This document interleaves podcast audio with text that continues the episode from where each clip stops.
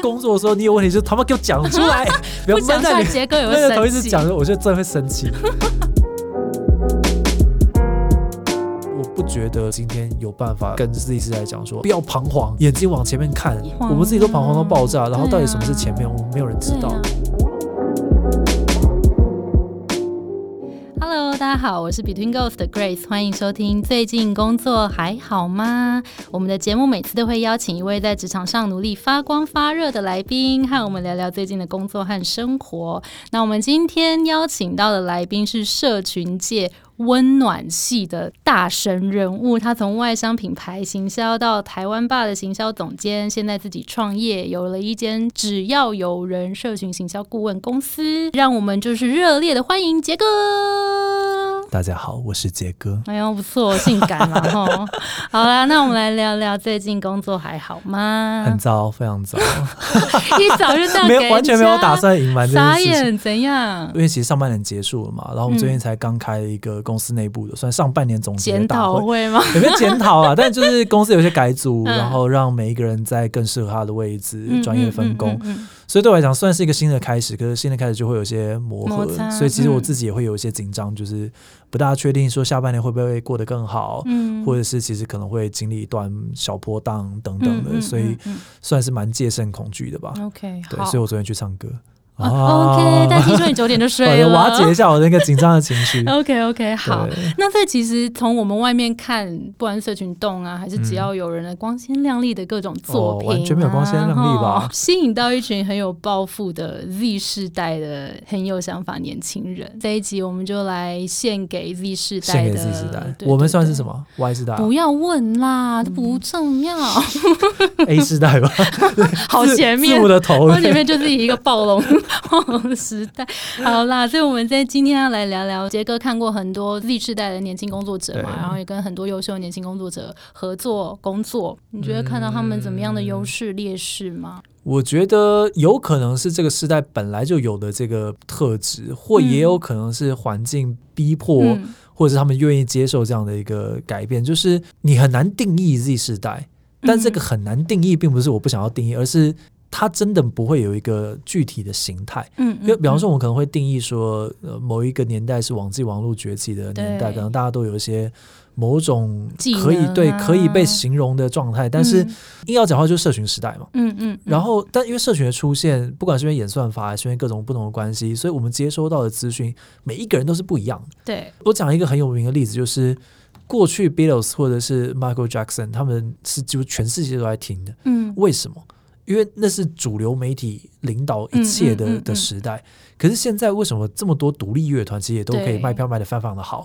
理，论上它应该是小众才对啊。对，对，但是因为你的不管是 Facebook 决定你要看什么东西，然后因为你喜欢看，所以他给你看更多，导致其实每一个人接收的资讯都是蛮不一样的，然后形成一个一个区块。小小的分众。小小的分众，对，嗯。它是面对一个蛮分众的一个时代，是，所以每一个人培养出来的 skill set 或者是嗯。他们的人格特质，其实也都因此不一样，然后每个人偏好都不一样，所以我必须要说，就是他们没有办法被定义。然后我们公司大概有一半左右的人都是刚入社会就进我们公司，嗯嗯嗯或者是就是一两年的人，嗯每一个人的独特性其实都非常非常的强烈。嗯比方说，我今天要想象一个应届毕业生啊，我大概就有个初步的想象，大概就是那样子吧，嗯，就没有进来，嗯每个人都超级不一样的，嗯然后。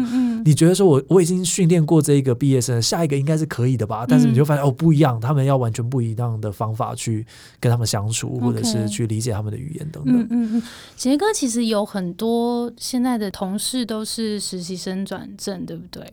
对，呃，你怎么看实习生转正这件事？你是喜欢的吗？喜欢应该说进入我们公司最最快的方法就是实习生转正为什么的原因是我们公司大概十几个人而已嘛，嗯所以在每一个人独特性都这么强的状态下，怎么样形成一个团体，嗯嗯嗯，这是很难的事情。就是只要多一个人或少一个人，或者是一个不一样个性的人进来，他的那个很容易就影响对美妙的化学效应就有可能被破坏掉，所以嗯每一个人的加入，其实对我们来讲都蛮慎重的。嗯所以除了他的能力好不好之外，他有没有办法融入这个团队，会变得非常的关键。那这个融入团队不是说他什么个性很好，他一定可以融入，而是嗯这么奇怪的一群人已经在那边了。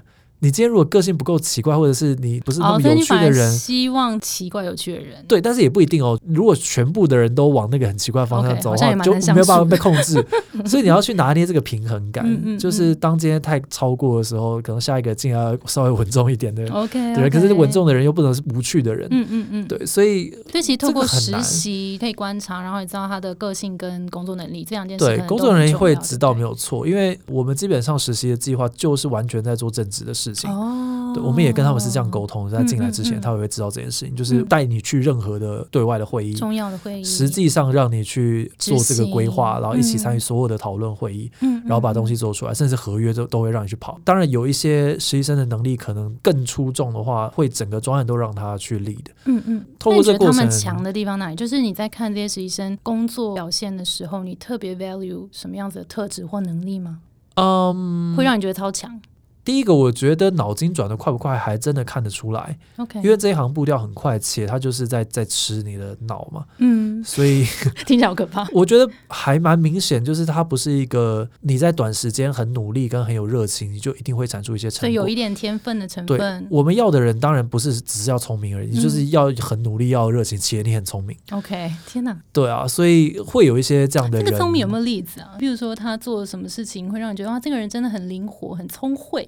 我讲一个最基本的点，就是很多时候当然会是公司里面核心负责想创意的人把点子想出来，嗯。但是这个点子交到大家的手上的时候，其实不是的每一个人都可以完全理解这个点子美妙之处，，OK，因为它会被我们提出来，肯定里面有一个很关键的点是，比嗯方说这个切入点会让人家觉得很感动，嗯会让人家觉得很有趣。哦，对对对，但不同的人讲同样一个故事，那个故事的魅力会差很多。好像是哎、对，所以如果你不够聪明去承接这个点子的时候，你就会做出一个就是四不像。OK，那这件事情你要怎么在面试的时候不会知道你可以大概看，因为我们面试是有考试的，嗯，有实际现场考试，所以？呃，我可能不能讲得太明确，不然大家就对，就 就完全可以但是。我们会考两个问题，嗯第一个问题是现场写一篇贴文，嗯然后那个题目嗯是现场抽的，然后跟第二个是现场想一个 campaign，、哦，然后题目也是现场抽的。OK OK，这个东西有趣在我们不是只是放你在那边想，嗯。我们是会跟你一起讨论的。OK，所以关键可以提问，他可以跟我们一起讨论，我们不会帮他把点子就直接讲完了，不然他就他来批啊嗯，对那干嘛我自己做就好了。对，但是我们想要看的东西不单纯只是他把点子想出一个很厉害的东西出来，而是他怎么样带着大家一起讨论。嗯嗯嗯，那个过程很重要，因为我们自己也知道，一个好的点子不会是一个人想出来的，对啊，所以我们想要知道说，那跟这个人一起相处、一起工作的时候，他是那个可以带领我们想出这个点子的人？啊，所以其他的思考过程会很重要其实也就跟他的人生经呃但还是看走眼蛮多次的啊、所以这个很难讲。哦，好，那就是进来之后，他可能实习两三个月之后，我们大概就会蛮明确的看出来，这个人是可以跟我们一起走的人吗？还是不行，他得走。了解，好，那刚刚聊到你喜欢的员工嘛，那我们来聊聊那些让你最头痛的员工，大概会是怎么样，会让你觉得超级头痛？这个我也不是第一次讲了，我也跟他们都讲过，就是我最害怕跟最讨厌就是有问题不问的。嗯，对，因为有两种可能，第一种嗯可能是他觉得自己可以，嗯呃就是很多 Z 世代对自己也是蛮有信心的啊，对他觉得他自己可以，只要我闷着头想，我最后一定可以想出一个让我的老板惊艳的可能有东西。点有点太抓在自己手上，完美主义者这样。另外一种就是怕麻烦别人，啊，就是我不想要，对，我不想要打扰大家，我自己一个人慢慢的花一点多一点时间把它想完，翼应该可以吧？嗯。但是对我们来讲，不管是比方说你今天要想一篇贴文，或者是你要写某一个文案，或者是你要理一个什么提案的架构之类的，可能对我来讲，我看当下那个十分钟，我就可以给你很完整的我的想法。嗯，但你可能自己花了三天之后再给我一个乐色，我就要花更久的时间帮你改。对，但为什么不一开始对的一开始先跟我讨论大方向要怎么样嗯进行，或者遇到问题的时候就来跟我讲说，我这边遇到问题了。嗯嗯，那嗯我的问题是什么？我卡关的点在哪边？嗯那我自己觉得可能解决方案会是怎样怎样怎样怎样。嗯嗯那你帮我看一下是不是可以？OK，这样对我来讲就会有很大的帮助。我最害怕的事情就是他们压到最后一个 deadline 才给我，然后、嗯最后一天发现，哎对对对这完全不是，然后完全不行的时候，我就是六日再帮他改。OK 所以这是我最讨厌的。所以要知道问题在哪里，然后能够去讨论，对这是非常的重要。然后我讨厌笨蛋了。对、嗯我们其实私下聊的时候，杰哥我就问他说，那个 criteria 到底是什么？他说哦，聪明啊。对我是个非常没有耐心的人，就是聪明不是聪明，我就一直在问说聪明到底是怎么看，然后是什么东西叫聪明？很难讲，因为聪明有很多种面向嘛。对，但是就是在社群领域的聪明，那是完全另外一件事情，就是它是一个独特的聪明，对，所以你很难去讲说这个样的试着聪明是，比方说是智商高吗？其实也不见得是哦。嗯我觉得几个层面，第一个事情是对事物的感受力，嗯这个感受力不见得是那种多愁善感的感受力，嗯嗯而是嗯你看到这个东西，你看到这段文字，你看到这张图，你知道它会红吗？它会中吗？哦它是好笑的吗？它会让你生气吗？它会让你感动吗？嗯，这你里面的对于情绪对你是什么？能够你你勾起什么？你对任何一个 content 的感受力到底强不强？嗯嗯或者你看到一个画面，你会想到什么东西？嗯很多人真是不知道怎么讲的。比方说，嗯你看完一部电影，然后你完全讲不出心得。其实我们也遇过很多这样的人。但是我觉得做行销的人，某种程度上真的会需要有更放大你的所有感官的，对、嗯你所有的细胞都张开，所有的毛细孔都张开，去接收这这个世界带给你的一切的事情。这个东西会很大幅度的影响，就是你对东西判断的敏锐度。我们常在讲一件事情，就是行销人最终会形成一种嗅觉，或者是所谓的品味。嗯就像我刚刚讲到的，一个好的点子交到你手上，但你其实做不出来，嗯因为你不知道这个东西美妙在哪里，对，你看不到那个而且是。超难教。对，所以我们也看到有一些蛮努力的伙伴，他不见得是真的这么擅长这件事情。嗯那我不会说这件事情是会影响说你能不能做行销，不至于，嗯但是可能会影响你有办法走到最终的那个形态。嗯，但可能人终其一生都不会走到那个最终形态，所以可能不用那么担心了。OK OK 好，感受力，然后还有吗？我觉得这是最大的层面。然后，但因为我们公司其实除了创意，另外一块就是数据，嗯其实碰了很多。嗯然后很多时候创意其实是奠基于数据之上的，嗯，所以数学好不好好像 还是蛮关键。哦，数学好不好跟逻辑强不强，？OK，数学跟逻辑。但是我我在猜想，并不是所有的广告公司都这么专注在这一块，他们有可能，比方说客户有其他的分析的公司，或者是专门做数据的公司，但嗯可能某一些广告公司只需要负责想创意的。嗯嗯，嗯但以我们公司来讲的话，就是那个提案的逻辑跟架构，跟你应用数据去看出一些、呃很关键的 insight，或者是最后的成效，嗯其实都还蛮关键的。OK，其实数据跟逻辑，我觉得比较好学习。我觉得，对那，如其实果相对于说第一件事情如果好学很多。说感受力的话，你有没有一些建议可以让大家日常可以来培养啊，或者是稍微进步？哇！虽然我们刚刚是不是说这东西很难学？譬如说你自己的经验好了，或是你看到身边的同事伙伴有进步很快的，他可能做了些什么？我觉得每一个人的学习这件事情的方法可能不大一样。那我稍微分享一下我自己的感觉，嗯就是多讲出来。哦，什么意思呢？就是多把你自己的情绪表达出来，嗯。多作为那个分享者。嗯，然后你当你去试着跟你的朋友或者你的老婆或者是不认识的人嗯去分享你看到这件事情的想法跟观点的时候，你会慢慢的淬炼属于你自己的一个 system。对对对对对。嗯。一个好的行销人其实应该要做到的事情是，不同的行销人看同一件事情会得到不同的点，嗯。所以这关键在这边，就是我们团队每一个人看同一件事情得到的点都不大一样，嗯。大家在一起交流说，我觉得这件事情可以用这样的方式来说这个故事，嗯我觉得是另外一个，嗯，然后大家就会去淬炼出一个相对来讲比较好的切入点。嗯，对，所以我觉得这个件事情蛮重要，因为很多人就不愿意，不大愿意。很多人会学很多东西，看很多东西，但我其实自己也是，我觉得这件这个方法很好用、欸，要把自己放出来。对对对，因为你要先内化，然后你要阐述出来，我觉得那完全是不一样的两件事。对，一个是你会做，但是你表达出来，其实才是你真的会了，然后你才是真的这个系统慢慢建立的。是过程是，我是这样想的。嗯，我觉得这个很棒，好，大家学起来，跟大家提点一，下把。自己放出来了。对，好，然后哎，你当老板当几年了？今年应该是要满五年吧，满五年，我没。记错的话。对，我们那天也嗯在聊说，什么时候你有觉得自己哎、真的是一个老板？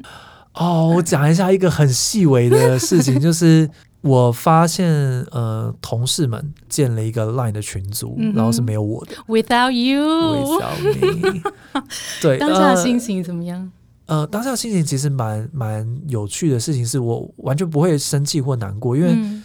我知道这件事情迟早要发生，而嗯。且它很合理。嗯。我会这样讲的原因，是我们公司其实每一个人的关系都还蛮不错的，尤其在最前期的几个员工，其实大家真的都是一起玩啊，嗯嗯甚至假日会一起出去啊，等等的，是很好很好的朋友。可是嗯我自己也知道说，终究劳方跟资方之间就是有一条线。嗯，微微的线，微微的线，就是他们一定会有一些事情，他们也不见不见得是在骂你或者怎么样，但嗯他们会会有一个只有属于他们自己会可以聊的事情。嗯嗯嗯，所以我知道的时候，我觉得说啊，就是啊，发生了啊，的 的那样的感觉，终于来啦！就开始意识到说啊，就是确实做好老板这个角色，其实真的比我想象中难太多了。嗯然后他要面对的很多时候，并不是单纯的你能力好不好而已，更多时候事情是你怎么样处理人的事情，嗯然后怎么样面对一间公司，然后他就像。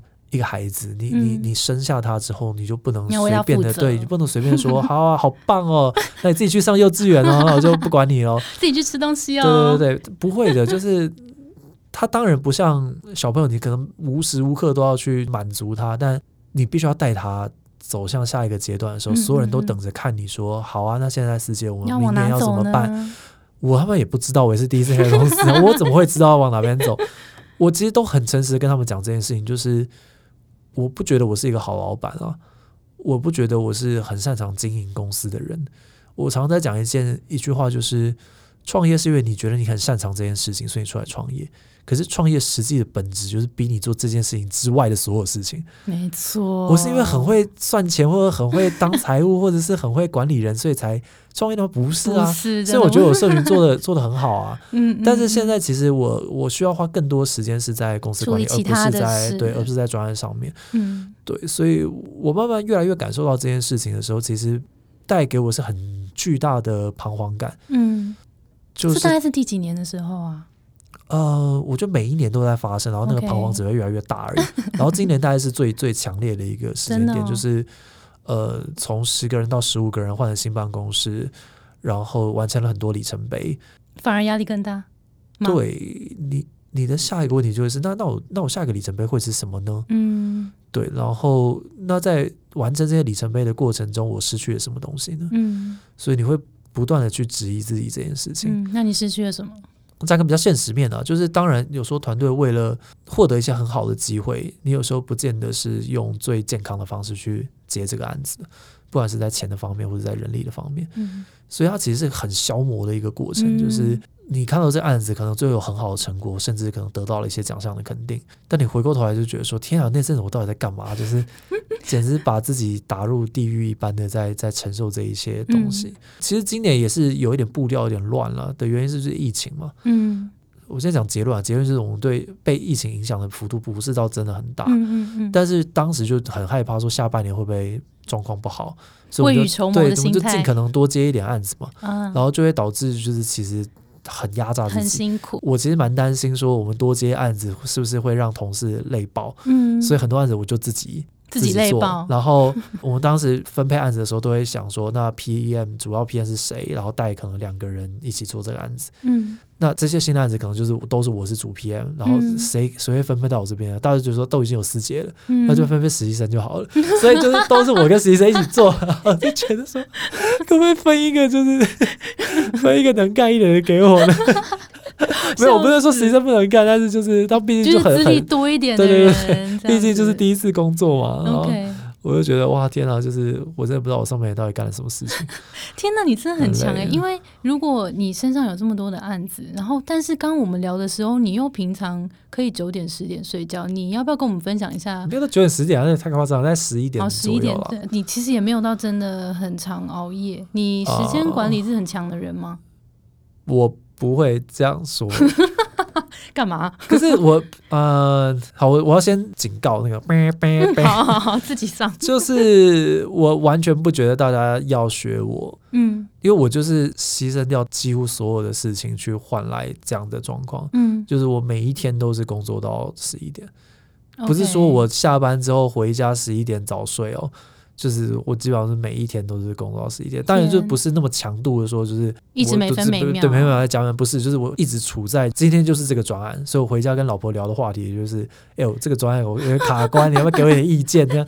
老婆表示，对，就是我老婆还蛮愿意跟我讨论，因为我老婆觉得自己是一个天才，，OK OK OK OK，她觉得她只是没做这一行而已，如果她她做这行一定跟我一样棒，对。你啊，想说你还要混吗？没有啦，你会不由得处在一个随时都在想的状态，嗯，所以你不是随时都在真的在坐在电脑前面工作，因为懂随时都在想。但你一直挂心，对，然后嗯六日我也是常态性的，就是处在这样的状态上面。对，所以前阵子我终于觉得身心的状态已经没有这么好了。我其实今年遇到了蛮大的、蛮大的身心上的挑战，嗯，呃，身体也有一些我状觉得今年况。很多人都是对，然后嗯心理的状态，我觉得就是借在有一点，你知道，就是濒临一对对对对生病的状态，濒临可能会需要去，看医生的这个这个状态。嗯然后我也跟很多人聊过，然后我觉得我可以一直撑在这个状态上面。一方面可能真的没有那么严重，嗯或者是我可能因为我很常跟我老婆聊任何的事情，所以嗯我的我的情绪可能会得到一个缓解。嗯嗯，但是嗯终于还是在今年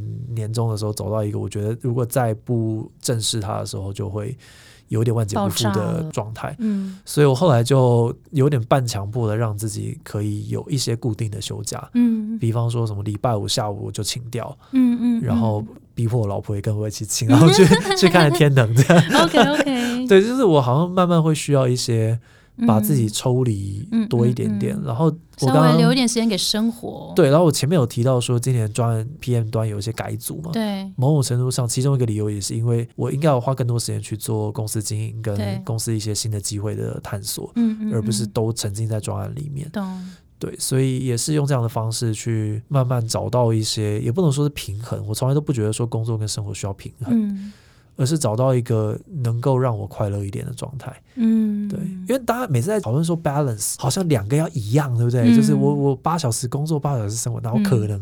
那个平衡点是你最终状态是快乐就好了。没错，你在工作中可能也会得到一些快乐，可是当然也有一些痛苦的地方。对然后你每天都在耍废，这个耍废可能这根本也没有快乐啊，对对，也不见得是快乐的嘛。所以其实 你要掌握的事情是你最终得到的快乐是不是你要的？嗯我在工作中是很快乐的，是，但同时它增加了很多我在心灵层面的负担嗯的时候，我需要有另外一个方式去瓦解它。嗯嗯我算是有一个我的小传统，就每年十月的时候，我会去异地工作团。嗯异地工作团就是跑到什么宜兰啊，或者是花莲啊去去工作。嗯，大家都觉得说你智障吗？就是好不容易就带整个团队去吗？呃，我大概稍微等一下稍微讲一下就是一八年在做的时候，是我带我朋友去，嗯，就是我是真的想去玩，嗯，然后但是是可能就是可能又放不下工作，五五六日这样子，嗯然后后来我去完之后，这个我同事就说：“世界你怎么不带我们去？”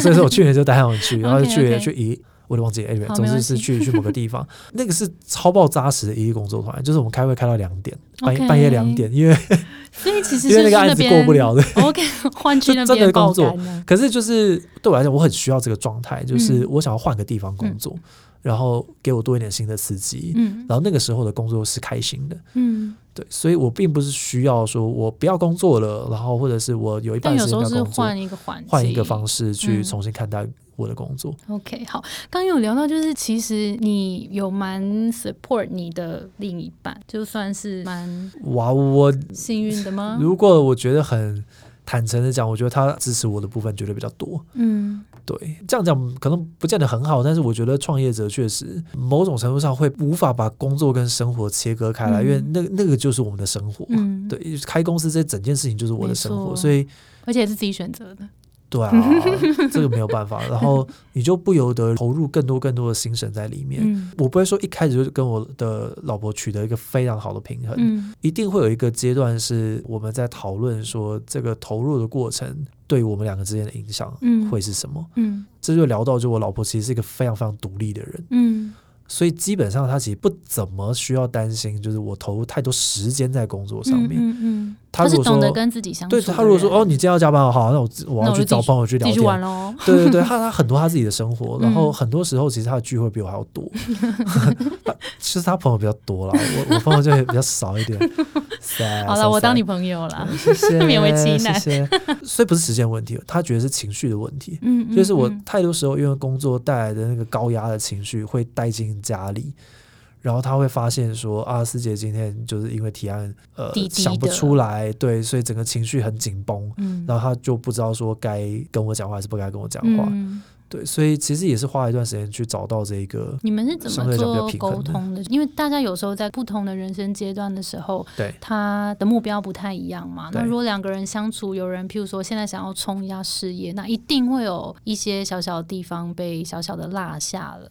然后如果这个时候面对自己，不管是家人啊还是另一半的时候，你有没有一些小建议给大家怎么去做这个沟通哇，我觉得就是沟通 就但是是讲出来。嗯嗯嗯一样回到那个，我觉得要把自己放出来，嗯就是让大家看到你更完整的状态，嗯，他才会知道说他可以怎么帮你，嗯或者他可以怎就到底发。生什么事了？对，其实一直以来，就是我老婆都是一个非常非常愿意分享的。我老婆是很热情的那种人，嗯然后我其实算是比较诶你是什么星座？他闷骚是什么一点点？星座？我是天平，哦，天平呃。但我其实对星座一点研究都没有，我其实甚我也没有甚至讲不出十二个星座。It's okay。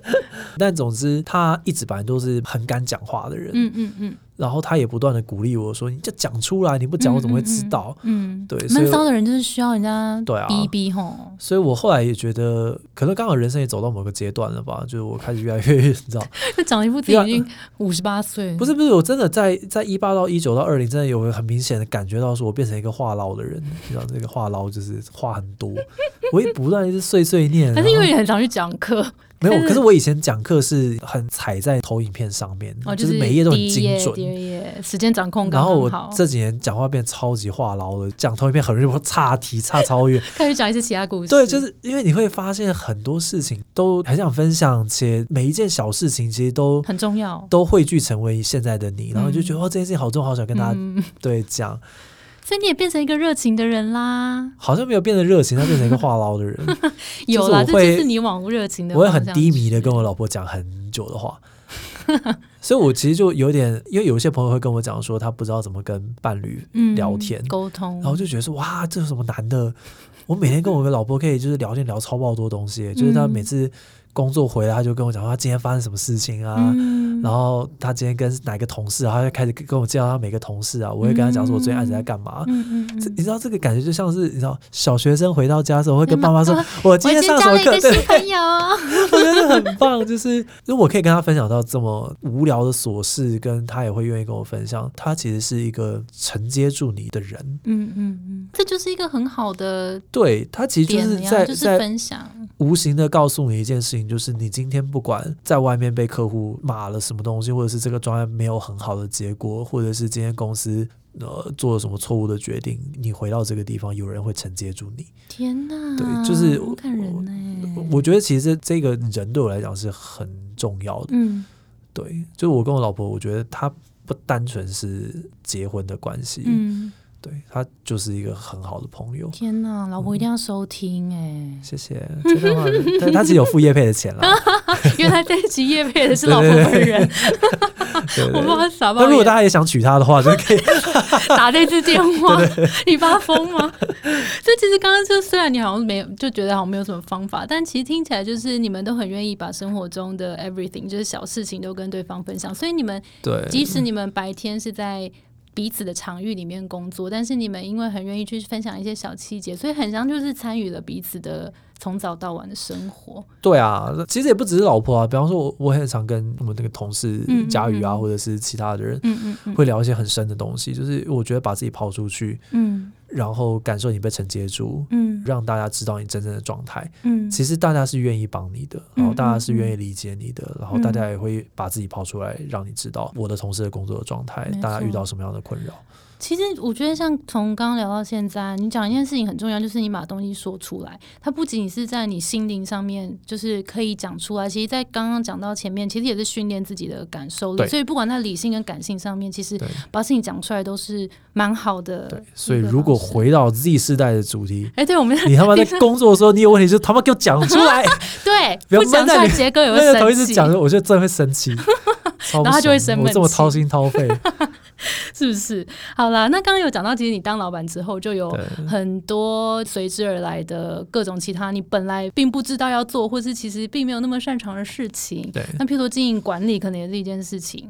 那你觉得管理现在对你来说是怎么样子？然后有没有一些什么样子的学习心得？这样哇，好难哦！我觉得就 就是在黑暗中摸索，然后但你知道你得往前走。嗯我这样讲好了，就是很多人觉得成长是一条直直的路，嗯，越努力你就会一直往前面走。嗯嗯可是当你创业了之后，或者是你经历很多很多事情之后，面对你自己的职业或面对自己的人生的时候，你会发现什么是前面，嗯，没有前面这种东西。要定义前面是你看到的事情就是你每往前走一步的时候，你周围的迷雾散开了多一点点，嗯。然后前面散在你前面是无数条可以往下走的路，嗯，或是没有路你要自己劈，或是没有路你要自己劈，你根本不知道你该做什么样的选择，然后抱着这样的彷徨，你又在努力的往前多走一步的时候，迷雾又散开了多一点点，嗯。可是又是无数的选择，没错。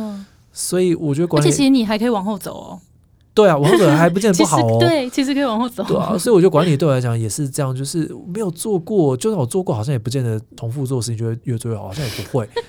我那天才，因为我礼拜三才刚开完，就是上半年对公司的会议，我最后一句话讲的事情就是，我觉得我不是一个好的老板，在很多的决策上面或很多管理上面，我不是最擅长这件事情的人。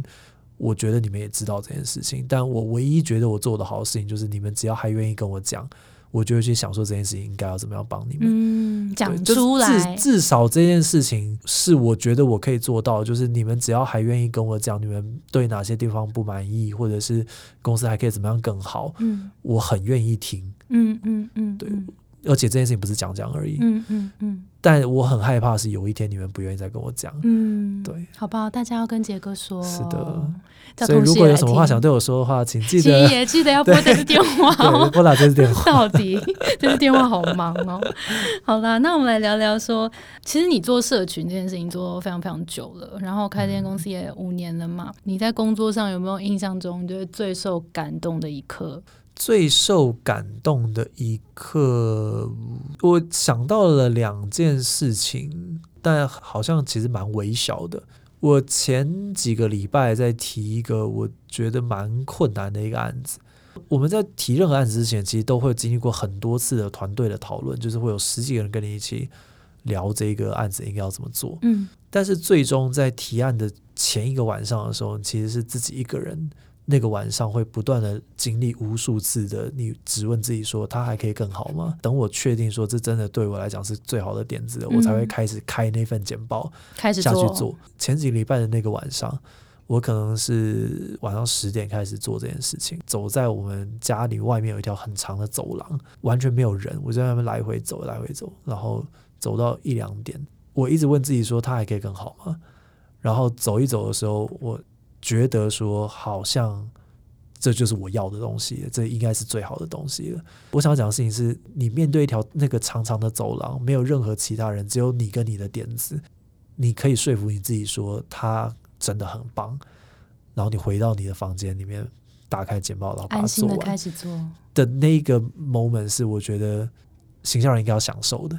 嗯对，就是你自己跟你的点子相处，然后你说服他，他就是你的真爱了。，OK，这是我想到的第一个画面。嗯嗯，第二个画面是我想要讲，在应该是一八年的时候，嗯呃，我们当时有一个客户是灭火器乐团，嗯灭火器乐团可能有点知道，就是一个独立乐团。嗯他们当时呃入围的金曲奖是入围《长途夜车》这首歌的嗯歌词。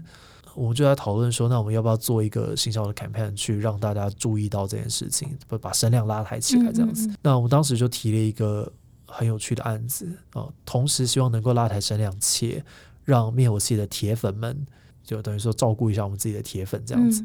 灭火器做了一个社团，那个社团已经很久没有被激活了，嗯。所以我们就是用这个社团办了一个 campaign。什么 campaign 呢？嗯。嗯叫做长途长途夜车上的长途夜车，嗯。真的弄了一台台铁的一节车厢。嗯。然后从那个铁粉大家写一个很长的心得文之后，我们选了大概六十个人，嗯。台北到台中，台中到高雄，总共有两班，嗯，在这节车厢里面办了一场演唱会，哇，而且是插电的演唱会哦。它是半夜开的车，所以就是十二点开，然后最后到高雄的时候已经四点了吧，好可爱，还是还是两点，我都忘记，应该是两点。整个晚上，因为台铁是一直在那边晃，嗯然后一直有那个铁轨那个哒哒哒哒的那个声音然后灭火器在那一节车厢里面唱歌，然后所有的车厢里面的人都是最爱他们的对一群人，包括我们也是，因为我们自己也是他们的歌迷。迷。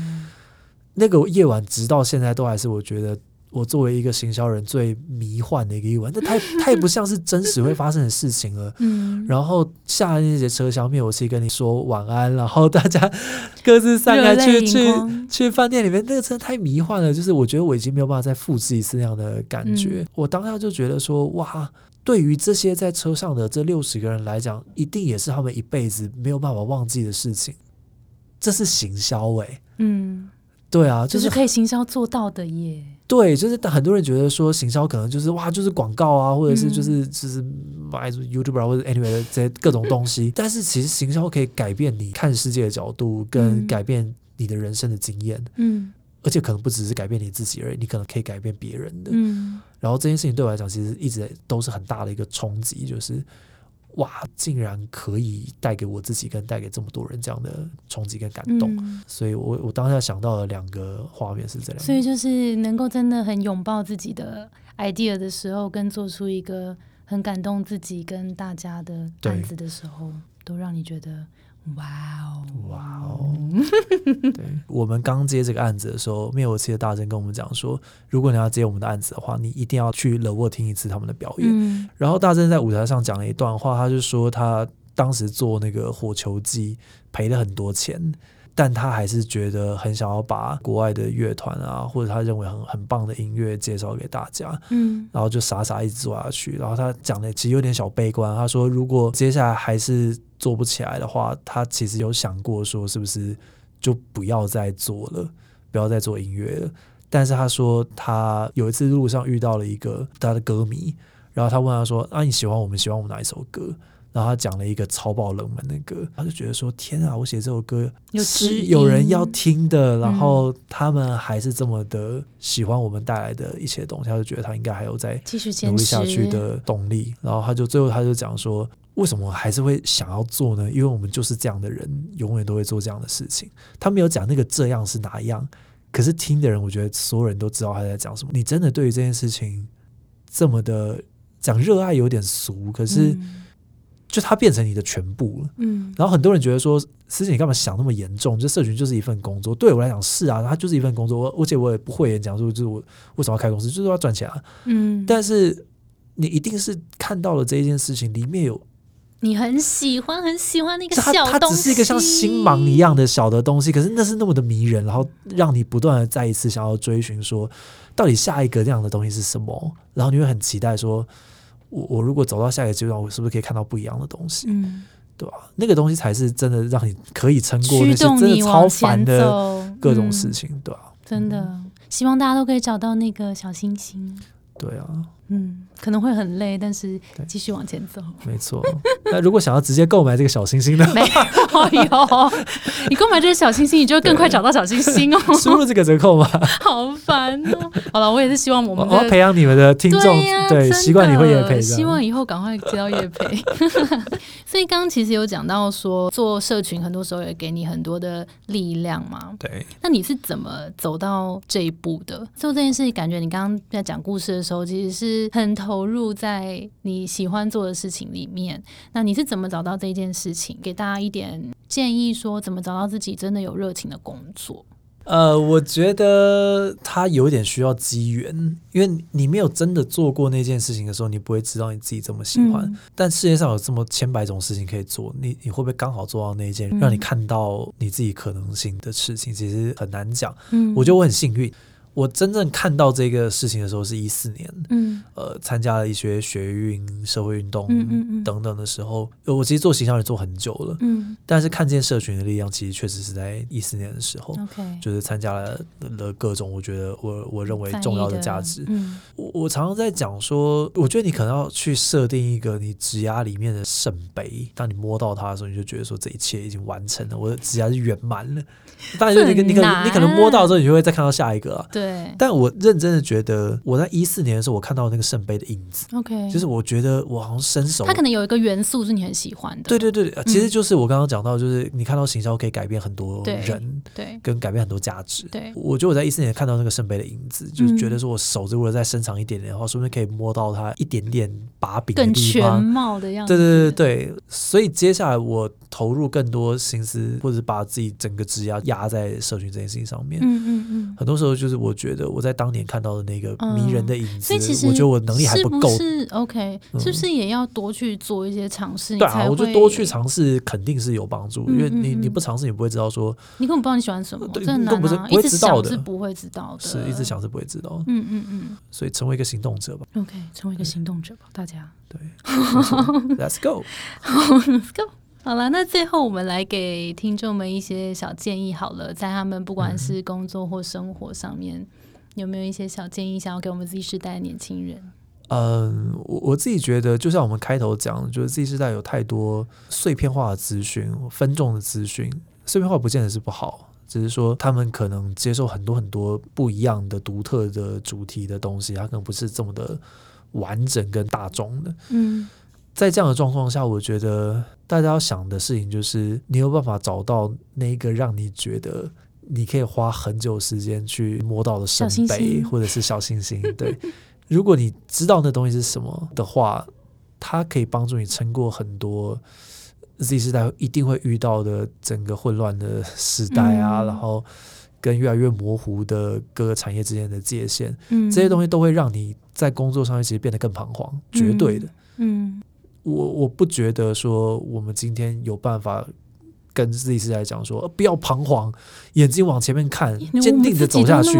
我们自己都彷徨到爆炸，然后到底什么是前面，我们没有人知道。啊但是如果你曾经看到那个让你觉得那是那么迷人的事情，不管它是在行销领域里面，或是在任何你自己很有兴趣的领域里面，试着去往那个东西靠近，嗯然后试着摸到它。嗯，摸到它之后，你可能就会知道说啊，原来它不是我要的、啊，原来那就再换一个原来不是小星星啊。对，但是再换一个没有关系，就是我觉得人就是只要说服当下的自己就就足够了。我也不知道我下一步是什么，可是有在往那个方向靠近很重要。先我觉得那个是一个有点像直觉，就是你其实，在做一件事情的时候，你喜欢不喜欢，其实蛮直觉，你会知道。然后当你如果你有一天越不喜欢你就就不要做啊。对对对，你就再往另外一个方向去就好。但前提是先往前走，然后你看到这个东西喜欢不喜欢，不喜欢丢掉，喜欢往前走，你就会慢慢其实会找到你喜欢的那个方向，然后慢慢找到小星星。我觉得不要急，就是嗯你可能会花一辈子的时间去找，但你也不见得会找到，但也我觉得也无所谓了，没错，对啊。路上也都是学习啦。但不要觉得说哇，我怎么花了两年时间都还没有感觉到我自己真的很喜欢什么东西，那可能就是你还没有找到而已。没错，真的，啊大家不要急，大家都有自己的时区。没错，大家都有自己的时区。好的，那我们今天非常感谢杰哥来到我们的节目。那我们的节目呢是最近工作还好吗？希望可以陪你一起把每天都过得更好。谢谢你的收听，我是 Between Ghost 的相信职场不是一个人的战斗，一群人一起前进，绝对会比一个人走得踏实安心。我们会陪着你一起把职涯走得更漂亮。